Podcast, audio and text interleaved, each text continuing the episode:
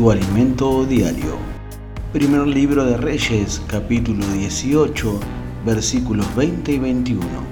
Entonces Acab convocó a todos los israelitas y a los profetas al monte Carmelo. Elías se paró frente a ellos y dijo, ¿Hasta cuándo seguirán indecisos titubeando entre dos opiniones? Si el Señor es Dios, síganlo. Pero si Baal es el verdadero Dios, entonces síganlo a él. Sin embargo, la gente se mantenía en absoluto silencio. El rey Acab fue un gobernante corrupto que quería imponer al pueblo una cultura alejada de Dios y de su bendición. Las consecuencias se sintieron. Hacía más de tres años que no llovía y la crisis económica era agobiante.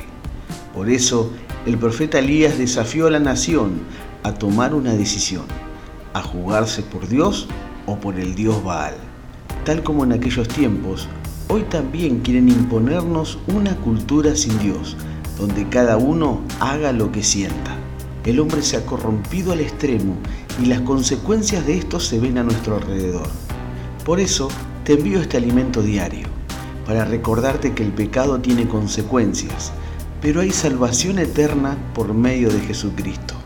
Elige qué camino vas a transitar, el que te lleva a la bendición o el que destruye tu espíritu, alma y cuerpo. Oremos juntos. Padre Dios, hoy decido seguir tu camino, dejar todo aquello que destruye mi vida.